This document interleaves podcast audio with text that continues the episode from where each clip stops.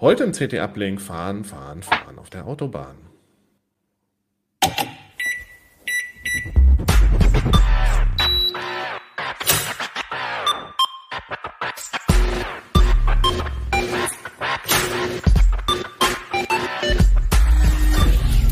CT Uplink. Willkommen in der neuen Normalität. Willkommen bei Enphone, Europas führendem Business Cloud Telefonanbieter. Mit Cloudja, unserer intuitiven Cloud-Telefonanlage, bieten wir Ihrem Unternehmen die clevere Lösung für moderne Cloud-Business-Kommunikation. Kostensparend, kompatibel und auch in Zeiten von Homeoffice extrem zuverlässig. So sind Sie etwa mit der praktischen Erweiterung Envoice für MS Teams auch innerhalb der Microsoft Teams Software ganz normal unter Ihrer gewohnten Rufnummer erreichbar. Erfahren Sie jetzt mehr auf enphone.com. Ja, schön, dass ihr wieder eingeschaltet habt. Heute im Uplink reden wir über Elektroautos und wie der Stand der Dinge ist, wie möglicherweise die Zukunft aussieht und äh, was es eigentlich mit diesen, dieser verrückten neuen Technik auf sich hat. Dazu habe ich heute zwei Gäste. Einmal Clemens Gleich von Heise Autos und einmal Sven Hansen von CT. Sven ist Hallo. Unser, äh, unser Autospezialist bei CT oder einer von unseren Autospezialisten. Eben. Ähm, Sven, du fährst ja, oder sagen wir mal, wie ist denn dein Verhältnis zu Elektroautos? Ich glaube, du fährst ja selber eins, oder?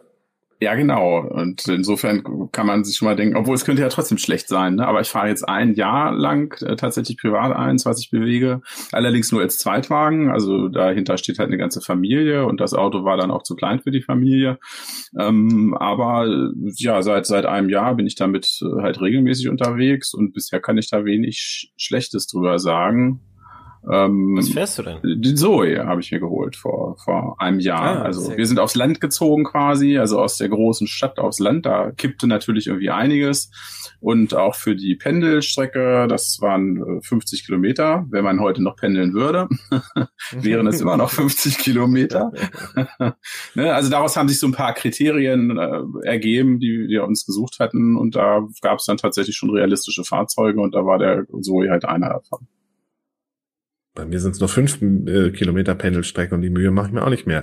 Clemens, wie sieht's denn bei dir aus? Was fährst du denn so? Ich habe überhaupt kein Auto. Ach so, na Ich, toll. hab, ähm, Ich weiß auch nicht. Ich, hier, ich weiß nicht, warum ich hier bin. Ich weiß nicht. Äh, ich habe vor der Tür tatsächlich gerade einen elektrischen Smart stehen, der Ah. lädt tatsächlich, so wie du es vorhin gesagt hast, vor der Garage auf. Ein, ein abscheuliches Scheißauto. Ähm, aber das liegt nicht an der Technik an sich, sondern das ist halt, das Auto ist halt schlecht. Also das Konkrete. Okay. Die wer- werden doch auch von Renault gebaut inzwischen, ne? Oder?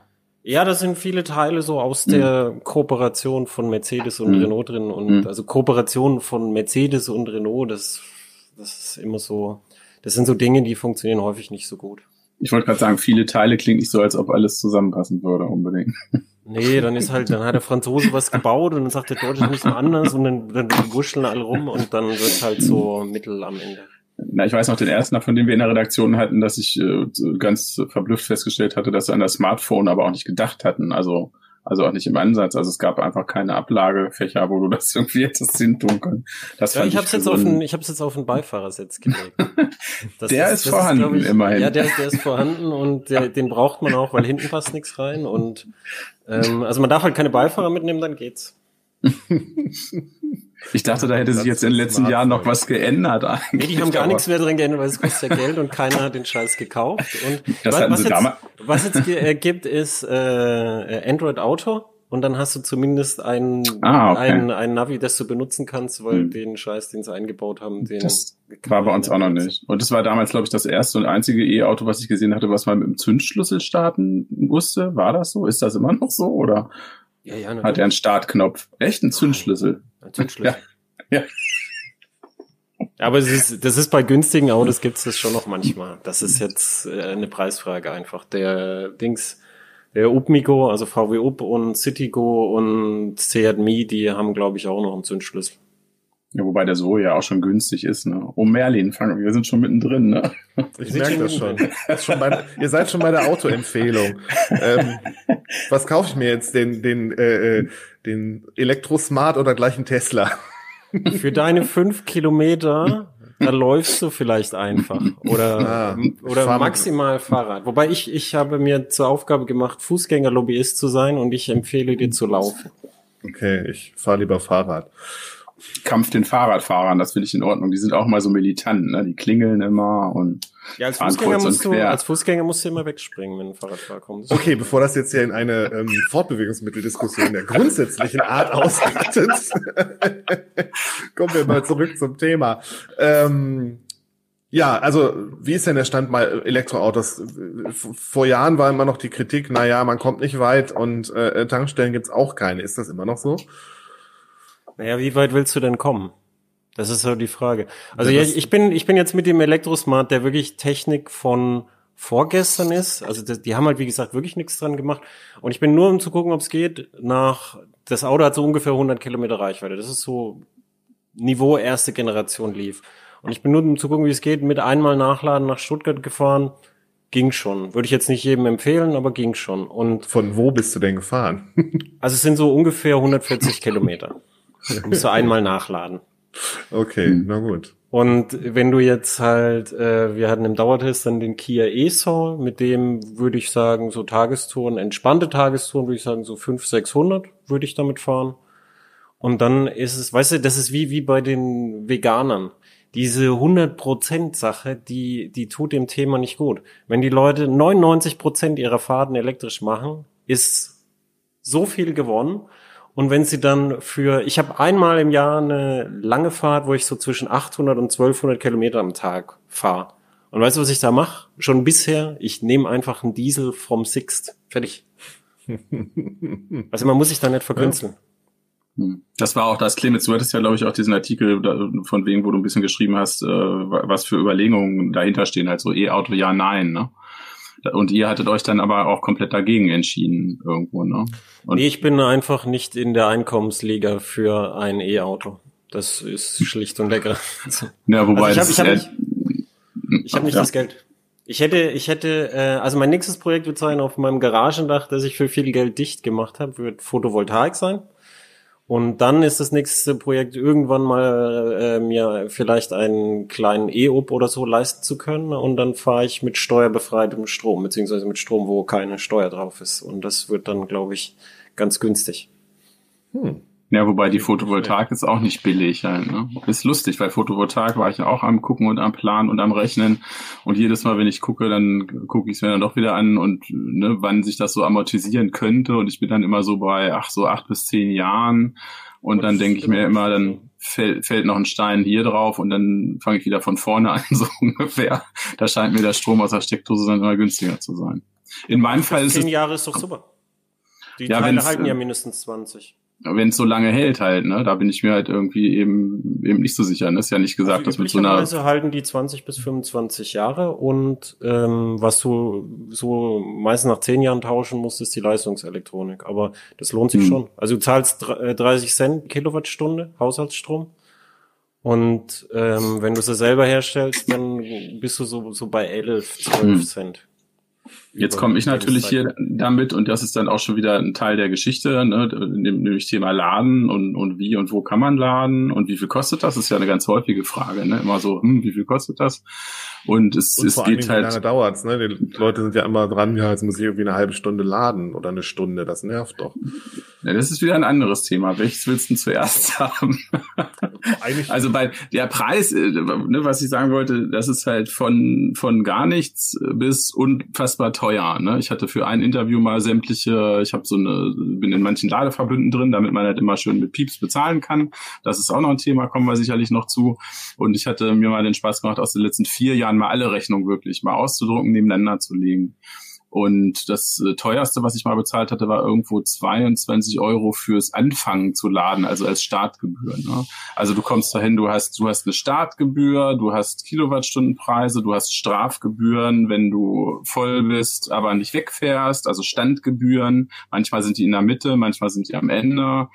Und du hast halt aber auch Orte wie Ikea oder Aldi im Süden oder bei uns mal ein Edeka, wo du umsonst tanken kannst. Also das geht wirklich von bis die volle Bandbreite, so dass finde ich bei dieser Frage eigentlich immer gar nichts bei rauskommt, ne? sondern, sondern im Prinzip muss man gucken, wenn man so ein Ding kauft, ist da sowas wie ein regulärer Rhythmus dahinter? Also habe ich irgendeine Pendelstrecke? Also meistens bewegt man sich ja in bestimmten Parametern nur und fährt nicht ja, plötzlich ich, hierhin oder da. Ich, ich, muss, ich muss aber die, diese Diskussion äh, muss ich mal relativieren, weil über 85 Prozent der Ladevorgänge immer noch finden zu Hause statt. Jetzt gerade eher in Richtung 90 Prozent. Und die, selbst die Bundesregierung mit den Ausbauplänen schätzt, dass es bei 75 bis 85 Prozent bleibt. Das heißt, jetzt gerade findet ganz viel statt, dass man da weiter ausbaut, vor allem in den Städten. Die Leute kriegen ab November eine Wallbox geschenkt, wenn sie Ökostrom haben, bis 900, also für 900 Euro oder darüber. Und das, wenn man, wenn man zu Hause laden kann, dann, dann wird man das auch tun, weil da steht das Auto. Und dann muss man halt mit Haushaltsstrompreisen ungefähr rechnen. Und das ist auch das Niveau, das die guten Tarife unterwegs an AC anbieten, mit dann einem Aufpreis für die schnellen DC-Lader. Und auf sowas muss es wahrscheinlich langfristig rauslaufen. Aber es ist ja auch, wenn du Autobahn fährst, dann kostet auch das Benzin mehr. Also an also, der Raststelle meine ich jetzt. Ich, ich persönlich Thema. glaube, dass das auch so bleiben wird einfach. Also ich glaube nicht, dass wir eine Situation sehen werden, wo sich irgendwelche Preise da fest ausbilden. Ich glaube, du wirst da auch in fünf oder zehn Jahren wirst du voll gerade bis äh, total horrende Preise nach wie vor alles haben. Das ist eher so mein ich glaub, Eindruck. Ich glaube, es werden sich, ich glaube, es werden sich halt Anbieter durchsetzen, die, die halt eine eindeutige, klare und planbare Preisstruktur halt anbieten, wie es ja jetzt schon ein paar gibt. Und das werden die Leute halt machen, einfach aus Gewohnheit, dass man es einfach abrechnen kann. Ich habe mit Plug-Surfing zum Beispiel mit ihren Zeittarifen, habe ich bis zu über ein Euro gezahlt pro Kilowattstunde. Einfach unwissend, weil es halt so lange gedauert hat und der, der Zeittarif gerade so. Nun ist, die sind, sind die ja auch so Aggregatoren, das heißt, du, ne, das ist ja dieses Thema Ladeverbünde, also dass du teilweise Anbieter hast, die versuchen, dieses Kauderwelsch wieder zusammenzufassen und dir die Möglichkeit zu geben, ohne mit 20 Karten durch die Gegend zu laufen, halt immer einfach an den Strom ranzukommen. Plugsurfing ist ein lustiges Beispiel, weil die, das war mir gar nicht aufgefallen, die haben irgendwann äh, quasi so eine Art eigene Flatrate angeboten, ne, was die gar nicht ja, die, machen können. Die Flatrate, die die dann nach Einheiten abrechnet. Die ist aber, in, insofern fand ich das schon spannend, weil die zeigt schon, was für eine Katastrophe diese ganze Preispolitik auch für die Leute ist, ne? dass dann Anbieter dann einfach sagt hier, oder dass Leute so ein, so ein Flatrate dann annehmen, einfach nur aus dem Gefühl heraus, ich will einfach auch wissen, was es kostet oder so. Ne? Und ja. das ist, da, ich meine, vielleicht weiß Clemens da um was, diese Ladesäulenverordnung, ne, die regelt jeden Scheiß auf Deutsch, nur dass mir vor dem Tanken angezeigt wird, was kostet das überhaupt oder so. Das ist bei, das bei den. Aber es wird nicht angezeigt. Die mag das Nein, regeln. Das Problem aber ist ein anderes. Du weißt nicht, wie lange du da stehst. Also du hast jetzt einen Zeittarif, du kommst mit deinem Auto an, Batterie ist heiß, das Ladegerät ist überlastet, weil noch zehn andere Autos da stehen und dann wirst du noch Zeit abrechnen. Du weißt aber nicht, wie viel Strom du in der Zeit kriegst. Und das kannst da ist aber, da ist aber noch nicht mal der Tarif angeschlagen. Das ist das. Da könnte ja zumindest stehen, wenn du hier anfängst zu starten. Also ich meine, da habe ich ja meistens einen Bildschirm vor mir. Da würde ich persönlich erwarten, dass da steht, ne, sieben Euro, wenn du hier den Stecker das erste Mal reinsteckst, egal ob es funktioniert oder nicht. Manchmal funktioniert es ja vielleicht auch nicht, ne? So und so viel pro Kilowattstunde. Und wenn du deine Möhre dann hier. Äh, da drücken sie sich drum, indem sie sagen, in der App sind diese Informationen da vorher und die kannst du dir so. kostenlos runterladen. So. Jetzt wohne ich in Neuland und wir haben nicht mal an der Autobahn äh, mehr als Edge und dann wird es immer halt schwierig. So, aber bei jeder Tankstelle muss ich nicht erst mir eine App runterladen, um zu sehen, was der Sprit kostet. Ne? Also das ist ja total, total gaga, wenn man sich das überlegt. Aber so ist es im Moment. Das heißt, du weißt da teilweise weißt halt einfach nicht, was es kostet. Du brauchst halt den Strom und dann musst du den halt nehmen. Also jetzt habe ich so richtig Bock, mir ein Elektroauto zu kaufen. so, äh, weil wir, wir reden jetzt hier nur von Problemen. Aber ähm, wenn das, das was, was viele Leute halt haben, wir reden halt hier von Sachen, die uns passiert sind und so, und da ist es natürlich immer interessanter, wenn was passiert ist, als wenn einfach was geklappt hat. Na klar. Der Sven fährt jeden Tag mit seinem kleinen Auto und es läuft wahrscheinlich, oder? Moment mal, da hast du mich unterbrochen. Du sagtest, so einfach wäre es nicht. Ich habe gerade erzählt, dass ich quasi nur noch gratis Strom lade. Also da war ich dabei. Und ich glaube tatsächlich, dass sich das für Leute auch lohnt, in ihrem Umfeld zu gucken. Ne, das war das, was ich sagen wollte. Ne, guck, wo du mit dem Auto wirklich hinfahren willst. Und äh, schau mal in spannende Apps wie Wattfinder, wo halt auch Ladepunkte in der Umgebung sind. Ne? Und Und da lohnt es sich halt schon hinzugucken. Und bei solchen regelmäßigen Fahrten entwickeln sich halt auch Routinen. Menschen sind ja eben nicht so erratisch, dass sie immer was anderes machen, sondern irgendwann du weißt, fährst von da nach da und dann weißt du auch, dann steht jemand da und lädt und dann ist da ungefähr frei. Also das raffelt sich auch, auch über die Zeit halt einfach. Und äh, bei mir ist es so, dass ich im Prinzip mit drei Gratis-Ladepunkten das Ding fast voll kriege. Ich könnte den zu Hause laden, habe da auch eine Möglichkeit, aber natürlich, wenn du den meistens gratis laden kannst, dann, dann geht das so. Das heißt nicht, dass das jeder kann oder so, ne? Weil es ich dann nicht. Würde, ich würde auch damit nicht planen, weil das ist, also wenn du dir ein Auto kaufst, ist schön, dass du es kannst, aber wenn du dir ein Auto kaufst, dann, dann würde ich nicht mit denen planen, weil es sind ja Log-Angebote. Und wenn es viele machen und für die Geschäfte lohnt sich dann irgendwann nicht mehr, werden die halt verschwinden oder es wird halt irgendwie abgerechnet werden. Das glaube ich tatsächlich nicht, dass sie verschwinden werden. Das war halt eben, oder wäre meine These, dass ich glaube, dass wir weiterhin zwischen Log-Angeboten und zwischen völlig überteuerten Dingern, dass wir da Möglichkeiten haben werden. Also bei uns, als ich in Stuttgart gewohnt habe, gab es extrem viele Ladesäulen und es gab auch so Log-Angebote und die waren zum Beispiel häufig zeitlich beschränkt. Also du hast Gibt's zum auch, Beispiel ja. 30 Minuten Strom gekriegt. Das ist so ein Ja. typischer Zeitraum, wo man beim Einkaufen ist, aber nicht länger. Und so zum Beispiel auf dem Niveau kann ich mir vorstellen, dass man einfach halt halt äh, während man wirklich dort ist und, und was macht, was kriegt und ähm, und nicht ähm, nicht. Ich habe gestern einen Zoe-Fahrer gesehen, als ich beim Kaufland war.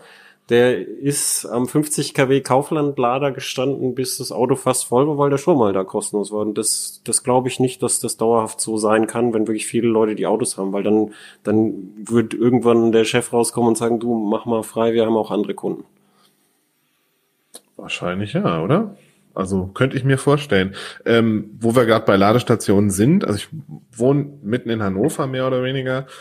Ähm, wenn ich mir ein Elektroauto kaufen würde, hätte ich das Problem, dass ich nicht zu Hause laden kann, weil es hier keine pa Garagen gibt, sondern nur Parkplätze an der Straße. Ähm, das wäre eigentlich, also aus meiner uninformierten Perspektive total unpraktisch. Und das betrifft ja irgendwie eine ganze Menge Leute, oder? Wie ist das du, irgendwie du kannst, zu du regeln? kannst es umgehen, indem du, hast du schon mal ein Benzinauto gehabt? Ja, Bei dem war es ja so, dass du das nicht jeden Tag getankt hast, wahrscheinlich. das ist richtig, ja. Und wenn du jetzt ein Auto kaufst, das eine Batterie hat in einer Größe, die du nicht jeden Tag laden musst, dann geht es auch. Und dann fährst du halt, wenn du zum Sport gehst, dann gibt's eine Ladestation, dann lädst du halt da die zwei Stunden. Und dann, wenn du zum Einkaufen gehst, wie das Sven gesagt hat, lädst du die halbe Stunde. Und dann ist es immer so, so zwischen 60 und 80 Prozent typischerweise in der Stadt. Und du musst halt dann ein Fahrzeug wählen, wo die Batterie groß genug ist, wenn du wirklich nur unter der Laterne parken kannst. Du könntest jetzt nicht den Smart, der da unten steht, fahren. Also könntest du schon, aber dann würdest du sagen, was ist das denn? Okay. Wobei selbst im, im städtischen Bereich ne, lohnt es sich immer noch mal zu fragen. Also da, man, ne, manche Leute gehen dann schon gleich auf die riesige Wallbox los, ne, wo einfach dann halt auch äh, viel, viel Leistung, also wo ich dann schneller laden kann im Prinzip. Das muss es aber nicht unbedingt sein. Ne? Man im, im Prinzip, also wir hatten zum Beispiel in, in, der, in der City halt auch die, so das Glück, einen Stellplatz zu haben. Und da hat sich der Vermieter tatsächlich auch darauf eingelassen, den zu elektrifizieren und zwar einfach nur mit einer vernünftig abgesicherten Schuko-Dose, also einfach so eine Feuchtraumdose, die dann halt da war. Und da gibt's für die Fahrzeuge halt auch Notladegeräte, die manchmal dabei sind, manchmal nicht dabei sind, wo man zumindest so mit 2,3 kW die voll trullern lassen kann. Das ist erst erstmal nicht viel, aber trotzdem ne, muss man sehen, dass das Ding dann auch mal acht Stunden in deiner Garage steht und dann äh, summiert sich das natürlich auch. Und auch solche. Nein, ich will ja nur die Leute, die, obwohl sie in der Stadt sind, ermutigen zu fragen. Wenn sie bei den Stadtwerken anrufen, dann kriegen die Leute meistens, und das machen viele, weil sie sagen, ich will halt ein E-Auto haben. Ne? Also dann kriegen sie meistens die Antwort, das ist unglaublich kompliziert, ihr ganzer Hausanschluss muss geändert werden und wir müssen Erdarbeiten ausführen. Jetzt mal übertrieben, so ungefähr. Ne? Also da sagt zumindest keiner, ne, gehen Sie mal zum Elektriker, lassen Sie sich eine Schuko-Dose legen, die vernünftig abgesichert ist und ne, das wird meistens nicht in Betracht gezogen einfach. Und das finde ich äh, schon einen wichtigen Hinweis. Ja, das stimmt. Es ist aber wirklich so, so wie es äh, beim Merlin ist, ist es häufig. Der ADAC hat untersucht, ich glaube, Ja, rund 5000 ähm, Anbieter von Wohnungen, die die große Parkanlagen haben. Und in, also so, so das, das sind so zehn Einheiten und mehr Wohneinheiten. Und bei diesen äh, Mietanbietern war es so, dass nur in vier Prozent der Fälle überhaupt Strom ähm, mhm. da zu den Stellplätzen vorhanden ist. Und bei der Hälfte von denen war schon eine Wallbox dran. Also es ist, es ist mhm. häufig so, dass, dass es halt nicht so einfach ist und dass die Kosten, also der Mieter hat ja jetzt ein Anrecht drauf, aber die Kosten muss er halt selber tragen. Das heißt, es mhm. kann trotzdem sein, dass man sagt, ah, ich muss, will ja auch vielleicht noch mal umziehen, dass man dann sagt, kaufe ich lieber eine größere Batterie. Kann ich auch weiterfahren. Okay. ähm, wo wir jetzt bei den, so viel über also so viel Ladepraxis gesprochen haben, kommen wir mal zu den Autos. Sven, du hattest ja vor kurzem äh, die große Volkswagen-Hoffnung, den ID3 im Test. Mhm. Ähm, wie macht er sich denn so, frage ich mal ganz offen. Ja, ein richtiger Test war es leider nicht. Also die Fahrzeuge werden natürlich angefragt bei Volkswagen, auch von, von vielen Pressevertretern, von uns auch. Wir sind da sicherlich nicht ganz oben auf der Liste. Ne? Da gibt es irgendwie andere Publikationen. Und das heißt, da, dieser, den wir getestet haben, das war nicht unserer, sondern der gehörte eben Kollegen. Und wir hatten die Möglichkeit, da einfach drei, vier Stunden mal drauf zu gucken. Ne? Deshalb, äh, was wir in den, der Zeit halt machen konnten, das äh, haben wir halt dann getan. Und das war tatsächlich nicht, nicht so positiv. Wir haben uns vor allen Dingen auch auf das äh, beschränkt, womit wir uns halt irgendwie auskennen, sprich Konnektivität, Infotainment, Software von dem Fahrzeug, ein bisschen Fahrassistenzsysteme. Und das sind natürlich die Schwachpunkte auch gerade, die VW na, so weitgehend auch einräumt, weil äh, die Software von dem Fahrzeug halt noch nicht ganz im Endzustand ist. Und das, ist die Sache, ne? dass die Auslieferung war halt auch verschoben eigentlich und das wird ausgeliefert, wird an einen kleinen Kreis ausgeliefert erstmal von, von Erstnutzern. Da wurde auch ein schönes Clubkonzept drum äh, gestrickt und wie sich jetzt im Nachhinein herausgestellt hat, äh, haben die Leute dafür im Prinzip auch Goodies gekriegt, dafür, dass sie ein unfertiges Fahrzeug gekriegt haben. Also zum einen mussten sie unterschreiben, dass sie das Fahrzeug halt auch ohne ein paar, ein paar Funktionen halt erstmal überhaupt entgegennehmen. Und zum anderen haben sie halt auch äh, Winterreifen oder irgendwas oder weniger Leasingraten. Also man ist ihnen ein bisschen entgegengekommen. Also es scheint da auch klar zu sein, dass äh, es eben halt noch nicht ganz ausgereift ist. Ähm, ja, und das war natürlich äh, trotzdem für uns äh, überraschend ne, und auch ein bisschen beängstigend natürlich, weil man sich natürlich wünschen würde, dass so ein Fahrzeug zu dem Zeitpunkt, wo ein Hersteller sagt, ne, jetzt gehen wir an den Start, auch die, die Software 1.0 zumindest hat, die dann vielleicht immer noch ein paar Fehler hat. Aber hier muss man einfach sagen, die Software ist halt nicht fertig. Punkt. Mhm. Das ist aber halt nicht ein Elektroauto-Thema. Das war beim Golf genauso. Das ist, das hat der Herr Dies und seine Schergen halt, das haben die halt so verbrochen. Es war ja zum Beispiel so, als der erste Nissan Leaf rausgekommen ist, war die Software auch fertig. Selbst der krübbelige Smart, als er rausgekommen ist, war die Software so schlecht sie war, aber die war auch fertig. Also das ist ein, ein Volkswagen-Thema. Das ist kein E-Auto-Thema. Das ist unabhängig davon. Das würde ich eigentlich auch so sehen, aber gerade bei dem ID3, der ist ja in der Medien, in den Medien und in der Öffentlichkeit doch ähm, meines Erachtens äh, als ziemliche Hoffnung hochgejazzt worden. Und ähm, das würde ich auch so sehen. Und äh, deshalb ruht da natürlich auch ein großes Augenmerk drauf. Und es ist halt eben kein Auto wie jedes andere Auto. Und in dem Maße, wo es jetzt quasi auch das erste naja, VW versucht schon irgendwie einen neuen Volkswagen raufzubringen als, als, als Massenmodell ja, halt. Umso schlimmer, dass es halt, wenn, wenn du jetzt was Neues machst, dann guckst du doch, dass deine erste, deine erste Iteration von was, dass du sagst, dass das belegt, dass du es kannst. Und das, und du fängst nicht beim ersten. Ich habe auch nicht gesagt, dass das nicht schlimm ist.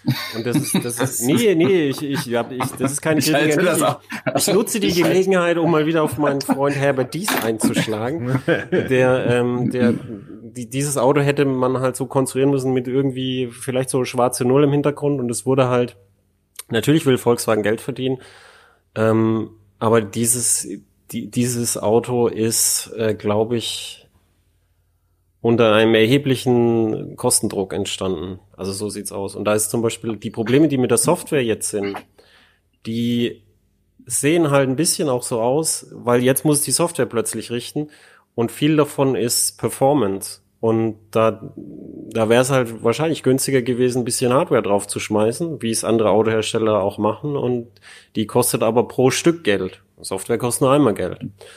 Und da sind halt lauter so Entscheidungen, auch in der Verarbeitung von dem Fahrzeug, die, die, die langfristig sehr fragwürdig sind. Hm. Wobei die fand, tatsächlich haben, haben wir das wenig, wir, wir haben uns da relativ zurückgehalten, auch in, in der Berichterstattung.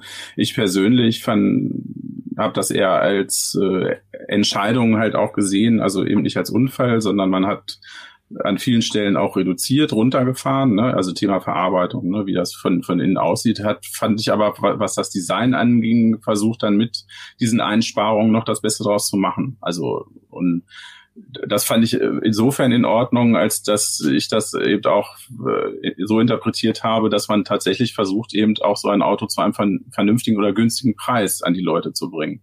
Was aus meiner so Sicht. So günstig für, ist er ja nicht.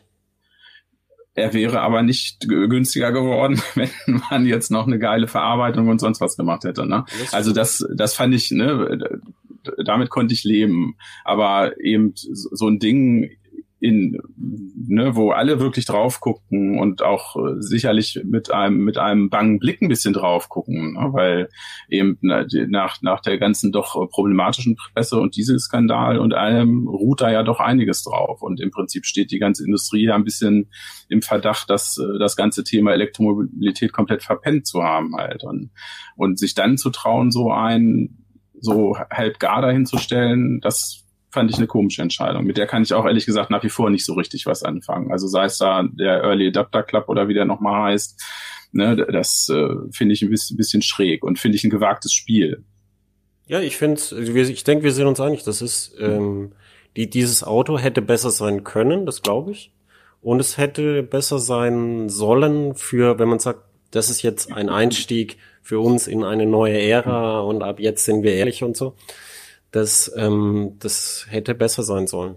Denke, und aus, aus unserer Perspektive, ne, aus der Computerperspektive, äh, stellt sich, finde ich, auch so die Frage, ne, können die das, also was ist denn, wo hakt's denn da überhaupt? Also kann man das wirklich gar nicht in, in, in Griff kriegen? Auch wenn die, wenn die Markteinführung war ja im Prinzip schon mal verschoben, ne? Oder hat man es hier damit zu tun, dass, dass einfach Software und Hardware vielleicht nicht äh, zusammenpasst an, an, an gewissen Stellen? Ja, das, das, das ist, das ist ja das, was ich, was ich gemeint habe. Du, ähm, die, die Softwareoptimierung Optimierungen, die da gemacht worden sind, haben ja jetzt immer noch nicht gereicht. Es ist immer noch nicht gut. Und da, da ist halt zum Beispiel jetzt Gegenbeispiel, das ist natürlich eine andere Preisklasse, aber Gegenbeispiel ähm, bei Mercedes, die zweite Generation vom MBOX, die hat 16 Gigabyte RAM und das neueste Nvidia PX Drive Board drauf. Die, die, das hat riesige Rechenleistung vorzunehmen Fahrzeug, da ist, da ist ganz viel Luft einfach für später oder wenn, wenn die Software oh, läuft nicht so schön. So, das ist jetzt natürlich ein Extrembeispiel, aber wenn Volkswagen sich einfach so einen Sicherheitsabstand da genommen hätte, für, sie wissen ja, dass sie Software nicht können. Das ist ja nichts Neues bei Soft, bei Volkswagen. Jetzt, ja, wir machen eine neue äh, Abteilung und so. Ja, ja eben, da neue Abteilung, ja, neue Abteilung ist ja schon mal gut, aber davon kommen plötzlich nicht, nicht 20.000 Leute, die es voll gut können und die, die guten Code schreiben. Volkswagen hat ja auch immer gesagt, die Anzahl von Leuten, die da Code schreiben, wenn, wenn ich dir jetzt 20.000 äh, Affen gebe, die da auf Schreibmaschinen hacken, dann hast du eine hohe Anzahl, aber das, das sagt ja noch nichts über die Qualität von deinem Code aus und du brauchst ja guten Code. Und da war das halt auch super überoptimistisch und naiv halt so ranzugehen, glaube ich. Und jetzt sieht man halt das Ergebnis aber auch übrigens nicht nur bei der Software, sondern auch an anderen Verarbeitungen. Hast du mal vorne die Klappe aufgemacht? Mhm. Die, die, also die, die Schweißnähte, die da drauf sind, die, ich, ich weiß nicht, wie, wie sowas zustande kommt. Das sieht mir aus wie einmal konstruiert und dann später, mh, mm, das muss von der Festigkeit noch einmal danach gemacht werden. Das war so eben in der Konstruktionszeichnung offenbar nicht drin. Also es ist schlampige Schweißnähte oder wie? Nee, Schweißnähte, die ausschauen, als wären sie halt nicht im, im ursprünglichen Plan und wären halt nachkonstruiert worden. Jetzt okay. kann, darf Volkswagen mich gern korrigieren, aber so schaut's halt aus. Und da bin ich auch nicht der Einzige, der das sehr merkwürdig fand. Und als Besitzer, wenn man sich das Auto kauft, wie gesagt, ist nicht billig. Dann, dann. Was kostet die Kiste denn? Naja, so wie sie jetzt verkauft wird, ist der Listenpreis um die 50.000 Euro. Naja, also die fang, fangen auch unten an, ne? Ich glaube, bei 36 oder so fangen sie an, aber dann halt mit mager Ausstattung. Ne? Ja, also jetzt, jetzt, jetzt die, die wirklich gerade ausgeliefert werden, die, die, die du angeguckt hast und die es jetzt gibt, das sind ja die First Edition und die mhm. haben mehr Ausstattung und so. und die sind auch teurer. Hm. 50.000 Das sind die, die wir gerade angucken. Und dann kriegst du natürlich, wir haben ja hier Umverteilung von unten nach oben. Wenn du Geld hast, dir ein neues Auto zu kaufen, dann kriegst du noch mehr Geld, dass du das machen kannst. Ich will jetzt nicht, nicht sagen, du sollst dir kein neues Auto kaufen, aber es ist halt so, so eine, eine, eine Art von Förderung, wie sie halt sehr deutsch ist. Und dann, dann, dann wird es zwar günstiger, aber das ist ja nicht der dauerhafte Preis. Sondern der dauerhafte Preis muss sich halt dann rausstellen, wenn die Stückzahlen dann da sind und die Technik sich dann etabliert und Volkswagen dann vielleicht auch mal die Software fertig hat irgendwann. Das ist wie beim Berliner Flughafen. Oh weh, ein schönes Beispiel, ja. Nimmt kein Ende.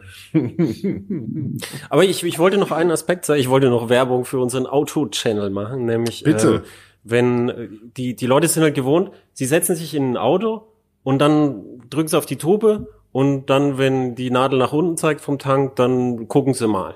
Und das ist halt beim Elektroauto nicht so schlau. Das führt eher zu Unglück und ähm, man guckt halt dann eher so vorher und dann geht es ganz entspannt.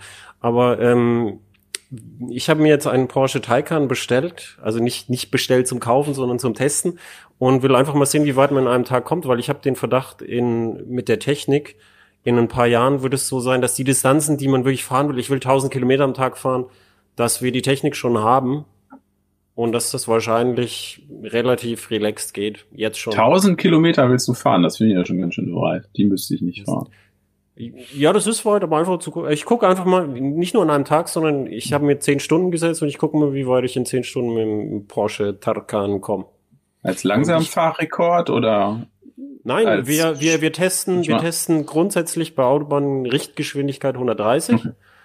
ähm, und die ganzen mit 90, das ist alles uninteressant, sondern so, wie es ein Kunde machen würde. 130 ist ja schon für einen Porsche Taycan völlig, das würde der Kunde ja nicht machen, der würde ja gucken, wie schnell fährt.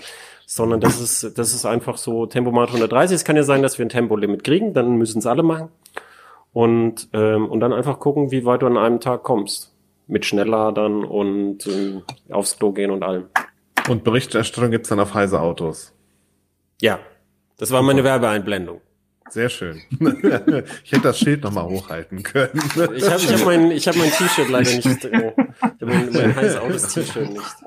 Und das habe ich Ähm, heute tatsächlich angezogen.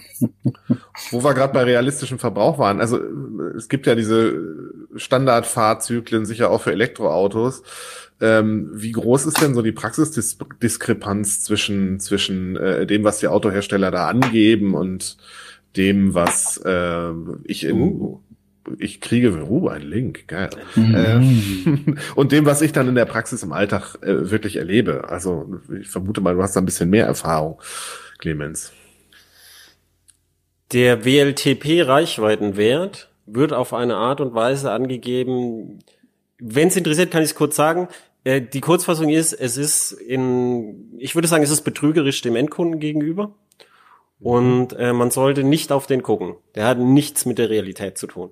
Sondern wo man so halbwegs äh, als Daumenregel, das hat nichts damit zu tun, wie es tatsächlich ermittelt wird, aber es ist als Daumenregel ganz gut. Man nimmt den WLTP-Verbrauchswert und ähm, und nimmt den und nimmt die Netto-Batteriegröße und dann hat man so eine Daumenregel, wie man in der Praxis ungefähr kommt. Ich weiß, dass das nicht die Messgrößen sind, aber in der Praxis hat sich herausgestellt, dass diese Werte dann ganz realistisch sind. Und dann, wie gesagt, ich sage es immer wieder, irgendwann wird der Winter kommen. Wir haben jetzt Oktober, der Winter naht und dann wirst du mehr verbrauchen. Und wenn du für die Optimalwerte planst, die dir deine Elektrofreunde im Sommer sagen, dann wird es im Winter nicht mehr passen, sondern du musst einen Puffer planen für den Winter. Der Verbrenner braucht im Winter auch mehr. Und das ist beim Elektroauto nicht anders. Du merkst es nur stärker, weil du nicht einfach zur Tankstelle einen Liter mehr reinschütten kannst. Das Elektroauto verbraucht auch, wenn es rumsteht. Ne? Also wir sind hier, wie gesagt, auf dem Lande. Hier ist auch keine Garage tatsächlich. Also der, der steht auf äh, freier Wiese und äh, benutzt auch tatsächlich seinen eigenen Akku, um die Batterien bei Laune zu halten. Also wenn es draußen richtig anzieht, dann steht der sich auch leer. Ne? Den könntest du jetzt nicht drei Wochen oder vier Wochen da einfach stehen lassen und nicht mehr bewegen. Da müsste man dann halt irgendwie schon gucken. Was? Der- Nach drei der- Wochen ist der Zoe leer? Das steht im, im Handbuch, sagen Sie das. Ich habe ihn jetzt, den langen Stehtest konnte ich mir noch nicht erlauben. Also macht das, das hat, bei Gelegenheit macht das doch mal, dann äh, das würde mich wirklich interessieren. Das haben aber bestimmt die Kollegen vom ADAC gemacht, weil die halt eine Klimakammer in der Größe haben. Ne? Also wer Wie lange wie lang kann der denn stehen? Was steht denn im Handbuch? In den Handbüchern musste mal gucken. Doch, doch, beim So steht das drin. Da steht, glaube ich, was von vier oder sechs Wochen oder so. Oder es war, also auf jeden Fall, ne, die Handbücher, das tatsächlich sind die Handbücher manchmal sehr, sehr spannend. Also abgesehen davon, dass es auch immer noch um, um Handschaltungen geht und so komische Sachen, die dann nicht so zu suchen haben, ne, weil die einfach von einem Auto teilweise ins andere geschleppt werden. Aber manchmal äh, sind, sind gerade zum Thema Elektro und was man damit machen kann mit so einem Auto oder nicht, sind da manchmal schon noch, noch Sachen durchaus versteckt. Das wäre vielleicht auch nochmal so. Weil ich habe hab gerade die Zero getestet, das ist ein elektrisches Motorrad und die hat mhm. ähm, eine Akkuschonfunktion, Long-Term mhm. Storage Mode heißt es. Mhm. Wenn du die vier Wochen stehen lässt, dann entlädt die den Akku auf 60 Prozent automatisch. Ah, okay. Egal, ob der mhm. Stecker dran ist oder nicht, äh, um den Akku zu schonen. Mhm. Das ist halt, beim Motorrad ist halt mhm. so, das steht häufiger mal halt ein paar mhm. Wochen. Das mhm. im Winter so. Ja, das ist auch ein Thema, ne? Akkupflege, also eben, das ist ähnlich wie beim Smartphone, dass es eigentlich nicht clever ist, das ganze Ding immer auf 100 Prozent halt irgendwie voll zu pusten, sondern das, dass man halt das, das soll so das Batteriemanagementsystem machen. Der Akkuhub, der da drin ist, ist ja sowieso typischerweise bei so 80 Prozent. Also es wird sowieso hm. nicht bis 100 Prozent geladen, es wird sowieso nicht bis 0 Prozent entladen. Das, also das wäre eine Frage, je nachdem, wie viel da tatsächlich Spiel ist in dem Fahrzeug halt, ne? Ja, typischerweise 80 Prozent. Du kannst natürlich für dich den Akkuhub noch weiter verkleinern und den Akku noch weiter schonen. Das kannst du machen, das stimmt.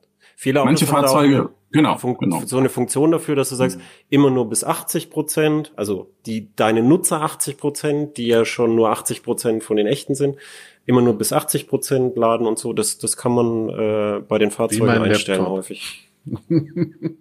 Was kann man das kann bei deinem Laptop auch einstellen? Bei, bei ThinkPads und bei manchen Fujitsu-Laptops hm. kann man das auch einstellen. Wahrscheinlich aus dem selben ja. Grund. Ja, ja, ja. Akku, Akku-Lebensdauer. Hm. Naja, Akku Meiner, die Akkugesundheit kann man teilweise auch auslesen. Also ich bin jetzt bei meinem Zoe ist die äh, Akkugesundheit auf 98 Prozent oder so. Jetzt nach einem Jahr. Das ist ja, wie sieht's denn eigentlich aus, wo wir gerade dabei sind, mit so Langzeiterfahrungswerten, was so Akkus angeht? Ich meine, bei so einem Benziner habe ich dann halt so ein bisschen äh, Wartung und Pflege, aber der Tank rostet im schlimmsten Fall durch. Das war für mich der Grund, weshalb ich das erste Neufahrzeug in meinem Leben gekauft habe, ne? weil eben der Gebrauchtmarkt bei E-Fahrzeugen doch noch sehr übersichtlich ist, zum einen, weil ähm, die Batteriekapazitäten sich gerade über die letzten Jahre stark erhöht haben. Das heißt, wenn man jetzt ein Gebrauchtes sucht, dann, dann ist das eben meistens in einem Bereich, wo die Batterien noch sehr klein waren.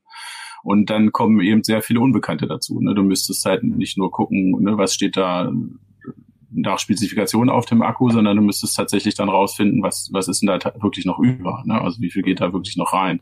Und so sind wir schnell in den Bereich gekommen, wo wir gesagt haben, na, die haben dann vielleicht noch 100 Kilometer realistische Reichweite mit diesem Winterpuffer, den man tatsächlich nicht vernachlässigen darf. Und dann war eigentlich schon ziemlich schnell klar, dass ein Gebrauchtwagen da gar nicht mehr in Frage kam. Ne? Da konnte man halt nur noch einen neuen nehmen mit mindestens 40 Kilowattstunden Akku. Man muss aber auch sagen, dass die die Akkus besser halten, als wir früher vermutet haben, also als viele Leute früher vermutet haben. Und ähm, dass, dass jetzt die aktuellen Systeme mit ihrer Akkutemperierung, dass die auch noch mal deutlich besser sind für den Akku. Also es gibt viele, ähm, viele Fahrzeuge, die schon lange in Betrieb sind und dann altert der Akku halt so dann auf 80 und irgendwann 70 Prozent und so. Aber ähm, es funktioniert noch. Und der, der Antrieb ist sowieso recht robust. Er ist halt ein Einganggetriebe und ein E-Motor, das hält sehr lang. Und dann ist halt rein die Frage vom Akku. Und wir wissen jetzt, an Zyklenfestigkeit ist besser, als wir gedacht haben. Also die ersten Fahrzeughersteller geben jetzt Garantien von eine Million Kilometer und teilweise eine Million Meilen.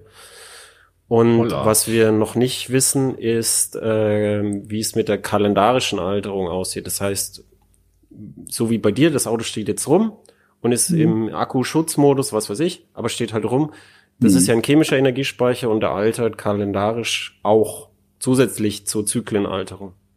Mhm. Das wissen wir einfach noch nicht. Aber ich bin relativ optimistisch, dass mit dem Batteriemanagement und der Batterietemperierung, wie wir sie jetzt haben, dass diese Antriebe ziemlich lang halten.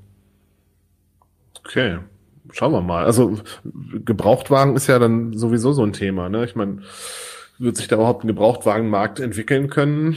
Zumindest mit den Mod bisherigen Modellen ja wahrscheinlich nicht. Wenn die so halb runtergefahren sind, werden die Leute wahrscheinlich vorsichtiger sein als mit ja, warum denn nicht? oder?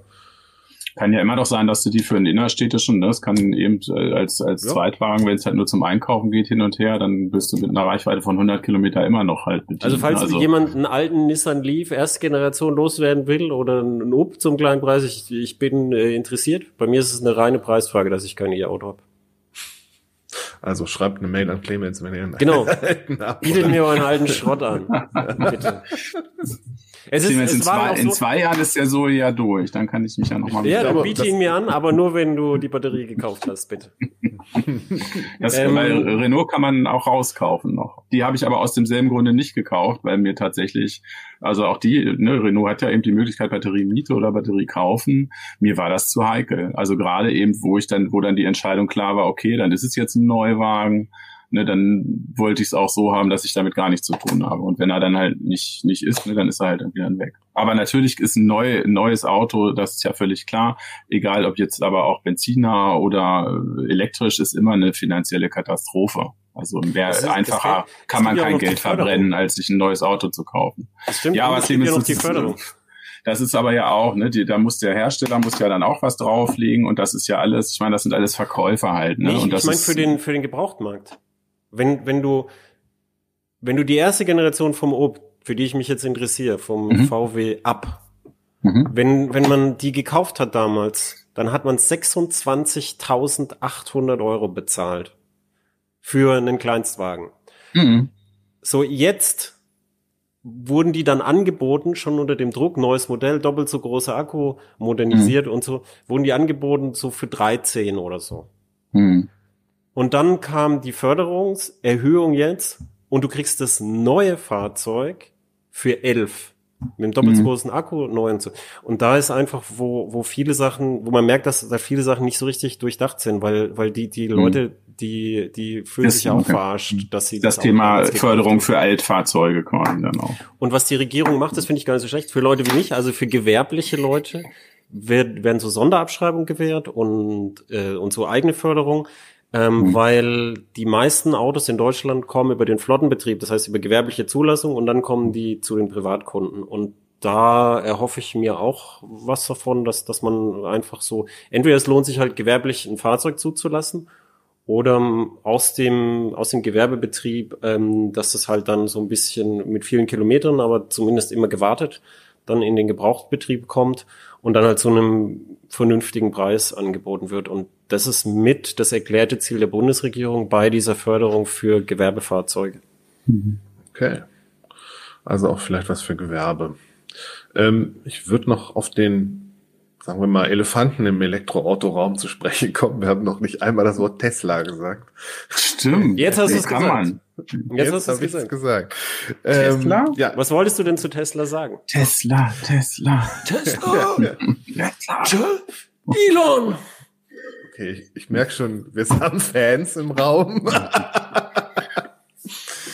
Ähm, ja, ja, also auf jeden Fall muss man von dem ja schon Fan sein eigentlich. Also ich finde, ne, der, der hat zumindest einen unglaublichen Druck aufgebaut, auch für die ganzen Hersteller. Und das muss man ihm, finde ich, zumindest zugute halten. Ne? Ob ich mir jetzt einen Tesla kaufen würde überhaupt, selbst wenn ich es könnte, weiß ich nicht. Aber die scheinen ja auch keine Schwierigkeiten zu haben, die Dinger loszu. Nee, werden. die Autos also, sind, diese Autos sind, sind konzeptionell.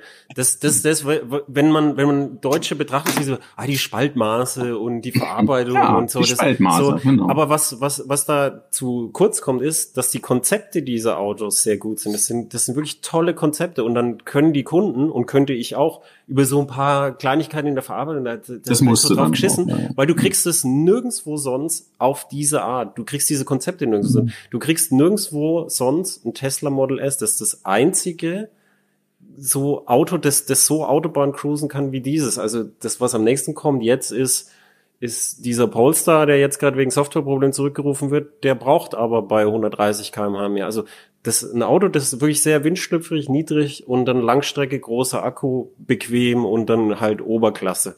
Aber mich, ich habe mich immer gefragt, wieso Mercedes mit diesem hässlichen EQC da rauskommt und nicht gleich so ein Stück Reife baut, so wie Tesla S. Das war immer die Stärke von Mercedes und das kommt jetzt erst mit dem EQS irgendwann. Und dann muss man mhm. erst mal sehen, ob das genauso effizient ist wie das Model S. Und jetzt hier äh, aktuelle Meldung zu Tesla, äh, gerade Preissenkung beim Model S. Also jetzt zugreifen. Jetzt aber die, aber die Förderung gibt's ja nicht, ne? Mist. Ich, ich guck mal kurz in mein Sparschwein. Nein.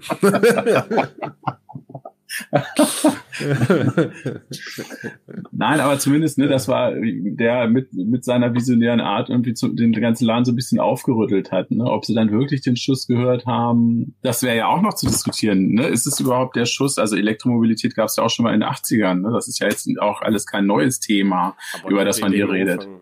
Nein, nee, aber du könntest ja jetzt auch sagen, also sagen wir mal so, wenn ich vor, vor drei, wann waren wir denn mit dem Leaf unterwegs, ist glaube ich schon bald drei Jahre her, ne?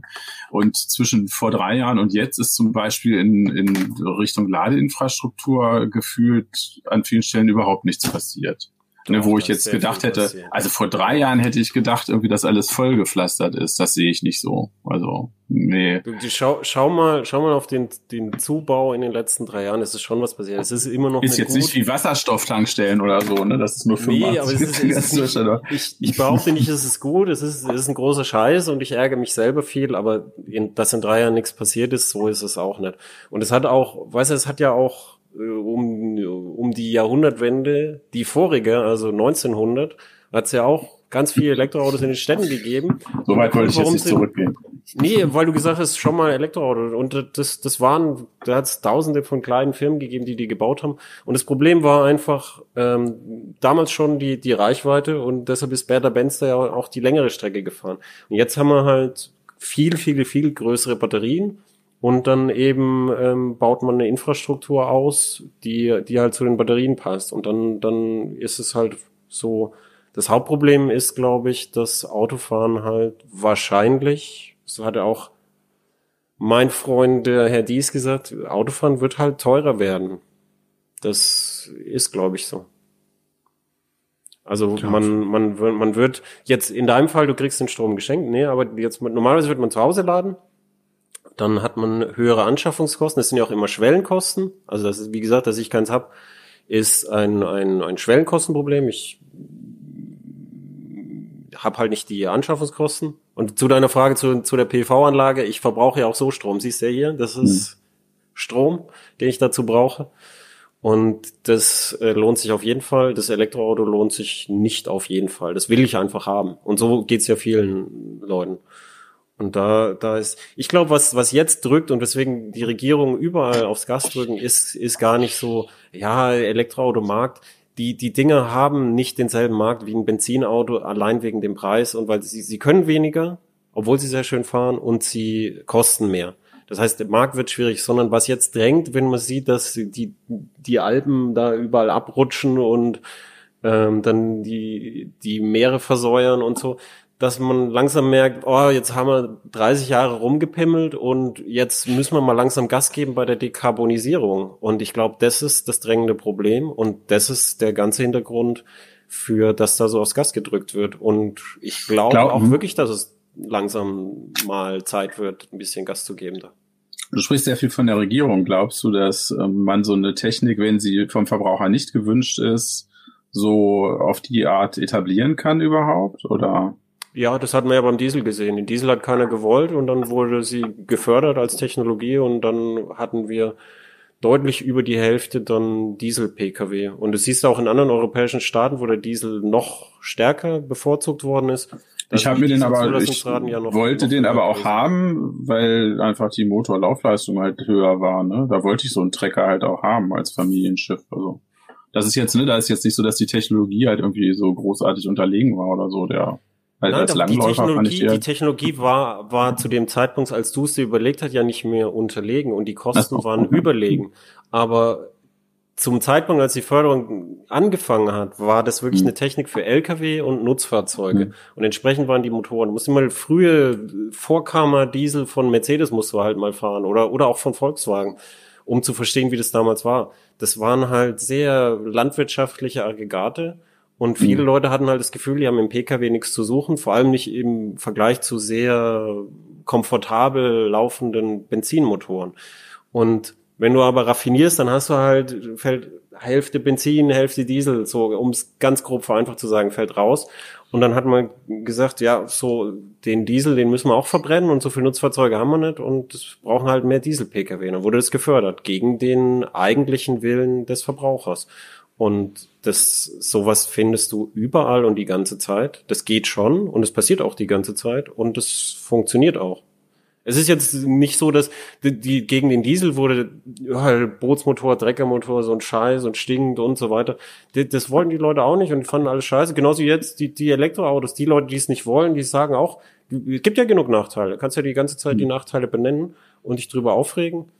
Das wird aber, das sind aber Rückzugsgefechte. Ich denke, wir haben keine bessere Technologie, um den Verkehr so zu dekarbonisieren. Also den Pkw-Verkehr, wohlgemerkt, Pkw sind wir gerade. Und solange wir keine bessere Technologie haben, wird es das einfach sein. Aber was ist denn mit Wasserstoffautos? Ja, was ist damit? Weiß ich nicht. Sag du es mir.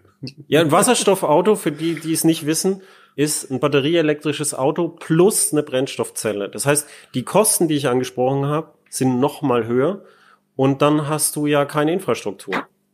Ja, wobei die Batterie schon deutlich kleiner ist. Ne? Also beim E-Fahrzeug ist ja schon ein, ein großer Punkt auf der Liste, ist halt einfach dieser vermaledeite Akku, den man ja nun mal braucht, um vorwärts zu kommen. Und der ist natürlich beim Wasserstoffauto deutlich kleiner und insofern ja. ist es da nicht so teuer. Aber es ja, ist aber, völlig richtig. Aber die, die, die, die Kosten, die du sparst durch eine kleinere Batterie, die, die die sind doch doppelt und mehrfach durch Drucktanks und äh, Brennstoffzelle ähm, drauf. Es, du, du siehst es ja, es gibt ja, es gibt kein günstiges Wasserstoff. Es gibt ja Serienwasserstofffahrzeuge, Pkw, seit langer Zeit. Keins davon hat jemals nennenswerte Stückzahlen gemacht. Die meisten laufen in so Probebetrieben nur so ganz bestimmte Kunden. Und wenn du eins kaufen willst, dann, dann guck halt mal, ob du halt 65.000 Euro ausgeben willst für so ein Mittelklasse-SUV. Das ist, die Brennstoffzelle wird uns noch begleiten. Erstens, weil wir befallen sind von Herrn Altmaier in der Regierung und zweitens mal, weil der Schwerlastverkehr äh, neue Vorgaben von der EU bekommt und die sind mit dem Dieselmotor physikalisch nicht machbar. Und deshalb werden die alle massiv auf die Brennstoffzelle setzen, die Lkw-Hersteller. Wir haben jetzt Toyotas neueste Lkw gesehen, sind Brennstoffzellen-Lkw. Daimler hat Brennstoffzellen-Lkw und für Kurzstrecken, also Hafenbetrieb und so, bis, bis 200 Kilometer, ähm, auch elektrische Lkw mit gigantischen Batterien drin. Das, ähm, das wird wahrscheinlich zumindest ausprobiert werden und ob es dann läuft, ist halt nochmal die andere Frage. Aber wir werden, werden halt so, so eine Infrastruktur für Lkw haben. Und aufs Brennstoffzellenauto würde ich jetzt nicht warten, dass das irgendwann billig wird. Da kannst du lang warten. Da okay. wird erstmal der Lkw gemacht. Gut, Lkw fahre ich auch nicht, von daher. Fahr du mal dein Fahrrad. Ich fahre mal weiter mein Fahrrad. Das braucht nur. Clemens geht zu Fuß und ich bin mit meinem Zoe unterwegs. Ich habe mir überlegt, ich kaufe mir ein elektrisches Fahrrad, um quasi das, oh. das, das aus beiden Welten zu nehmen, was ich nicht habe und auch nicht möchte und mal gucken, ob sich daraus was ergibt, weil alle hier auf dem Dorf hat jeder so ein Elektrofahrzeug und die Leute fahren tatsächlich auf dem Dorf, mitten auf dem Land, wo man gesagt hat, das macht die Leute nicht, aber machen sie. Die fahren zum Einkaufen, die fahren 20 Kilometer irgendwie, um Teile zu holen und es ist wirklich nicht nur zum Spaß, sondern es ist wirklich ähm, produktive Fortbewegung auch dabei. Sind bis jetzt hauptsächlich Rentner, aber der Rentner ist ein... Äh, äh, hm? Bei den E-Fahrrädern.